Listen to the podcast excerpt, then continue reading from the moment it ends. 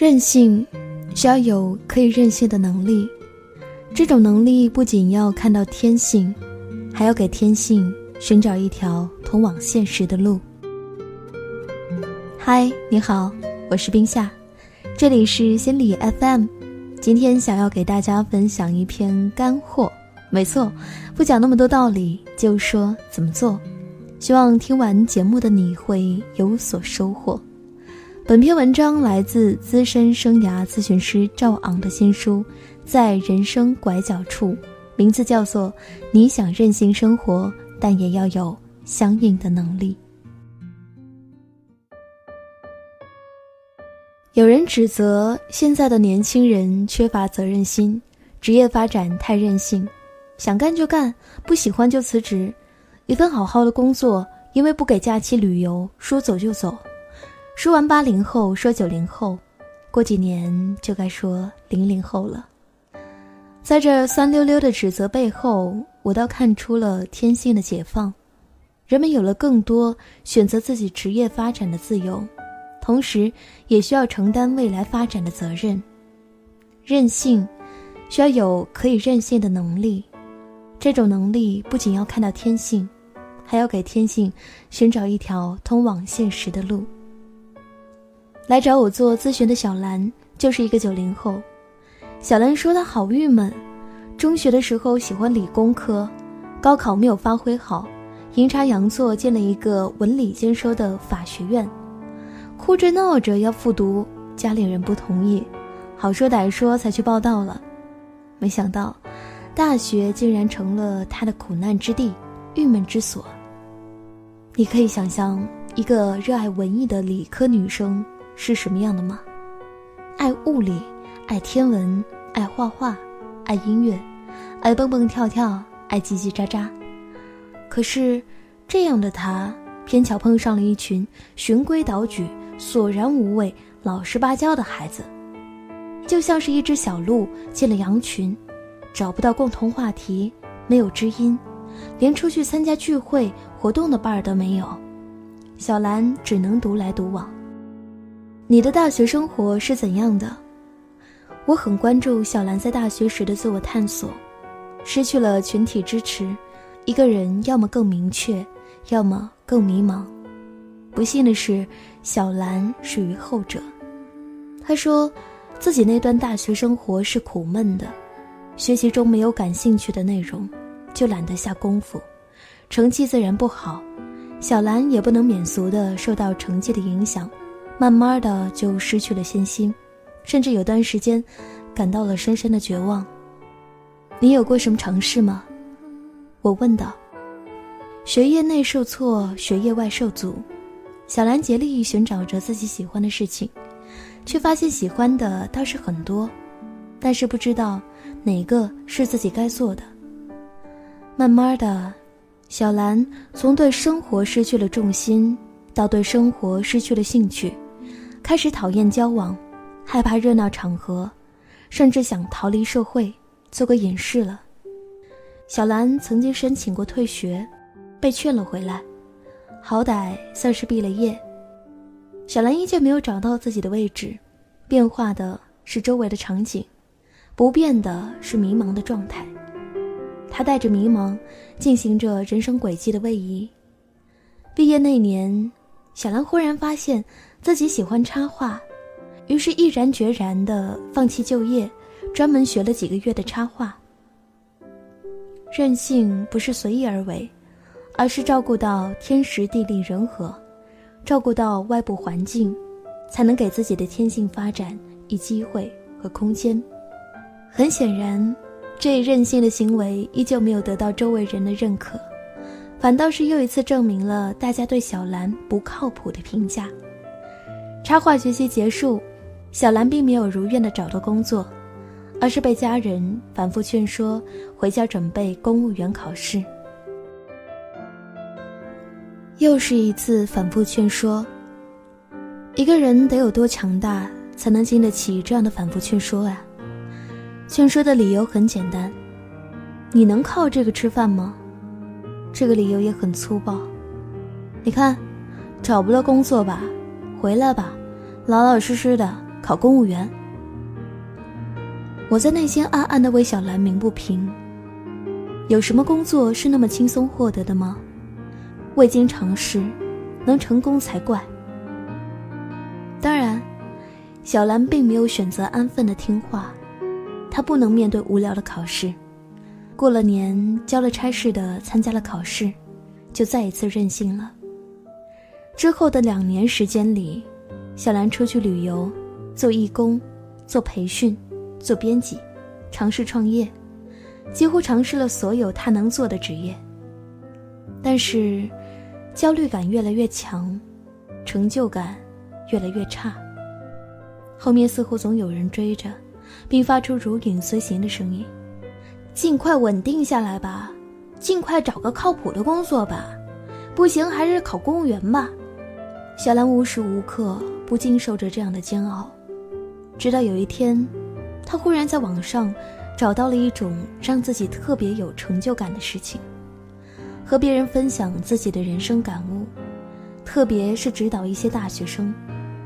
他说自己开了一些咨询帖子，回答一些人的问题，也经常会收到网友的感谢，这让他很开心。偶尔也会有些许郁闷，对别人的问题无感，总也回答不到点子上的时候。我的脑海里，小兰的生涯发展已经非常清晰了。在稚嫩的需要进行探索的时候，不幸进入了一个缺少支持而且完全不适合的环境里，就像是一个不会游泳的人被一下扔进了大海。虽然希望任性，但是并没有。任性起来总在呛水，偶尔被拖上岸缓缓劲儿，又想下水。忽然有一天，看到有人和自己一样在水里挣扎，就突然萌发了教人游泳的冲动。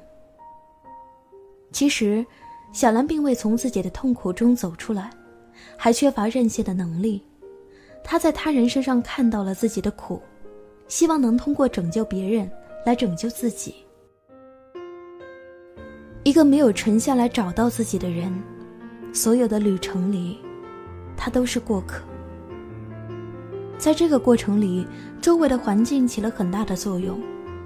在一个人尚未具备任性能力的时候，别人的批判、阻挠让自己迷失，也让自己铭记。时间久了，甚至在内心养出了一个指责自己的人，稍一任性就会跳出来指责自己，于是做什么事都会纠结。咨询的切入点从这里开始，拯救自己。找到自己的价值，我让小兰做两件事：一，写出自己所感兴趣并且希望开始做的事；二，写出自己不能坚定开始的原因。有一些轻松，更有一些犹豫，还有些许不信。小兰说：“我感兴趣的事，那可就太多了，那就一件件说说看。”不仅自己喜欢，而且还要说出细节，为什么喜欢，做了些什么。我知道，一个不去开始的梦想，永远都是幻想。还真别说，小兰这丫头一说起兴趣来，让我的敬佩之情油然而生。她和我说起了天文，说起了各个星座的知识，说起了自己去过的天文博物馆，看过的书，拜访过的专家。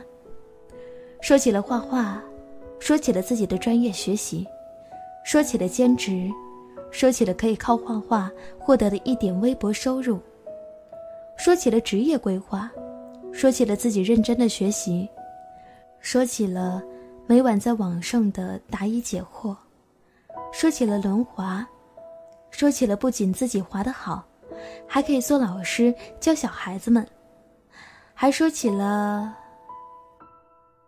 嗯，看来这丫头玩的蛮专业的嘛。这些就是她的天性，从中我不仅看到了兴趣，还看到了热爱和投入。那么，接下来就看看那些让小兰不能坚定选择的原因吧。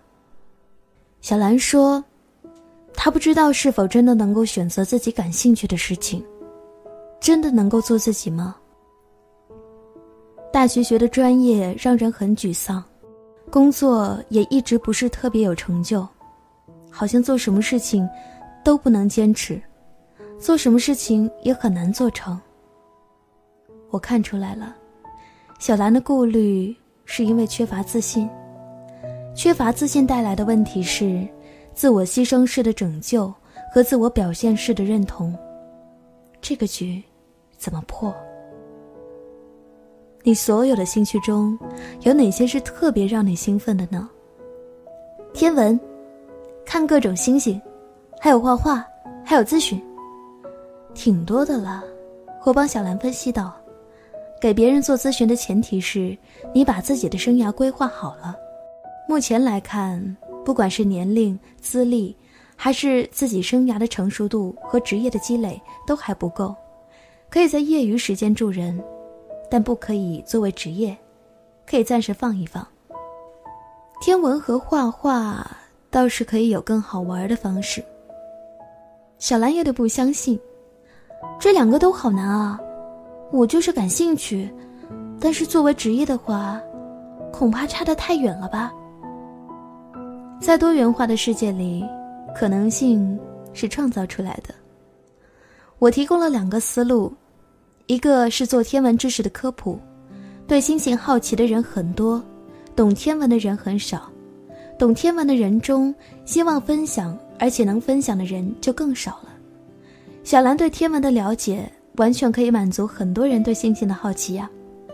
另一个是关于画画的，专业的画家都卖作品，做画展，教专业去了。可是，作为一个热爱生活、喜欢用画画的方式呈现的人来说，本来对学习画画就没有那么高的要求，专业人士又不愿教，机会不是又出现了吗？这是两个大致的思路了，但是不够具体，就不够让人兴奋。我接着说，细分人群，找准客户，善用互联网，比如画画，我建议可以瞄准父母这个人群。现在父母越来越重视陪孩子的时间了，陪孩子无外乎就是玩玩具、听故事、听音乐、跳舞、画画。父母也特别需要提升一些技能，比如画画。可以想象，一个妈妈能给儿子轻松画出一个个他想看到的动物，那多带劲儿啊！而且要求不高，期待的投入也不高，特别是时间投入。不用像专业学习一样花那么多功夫，小兰笑了，我一个下午就能教会人基本的绘画技巧，还能画好几种动物呢。好啊，机会来了，现在有那么多在线培训的平台，开门简单的画画课吧，名字就叫“拿起笔就能画画”。一旦有了知名度，就可以慢慢做一些线下的培训。一个周末的下午，两三个小时，十几个人，每人两百，这就将是一笔不错的收入。作为兼职就很合适了。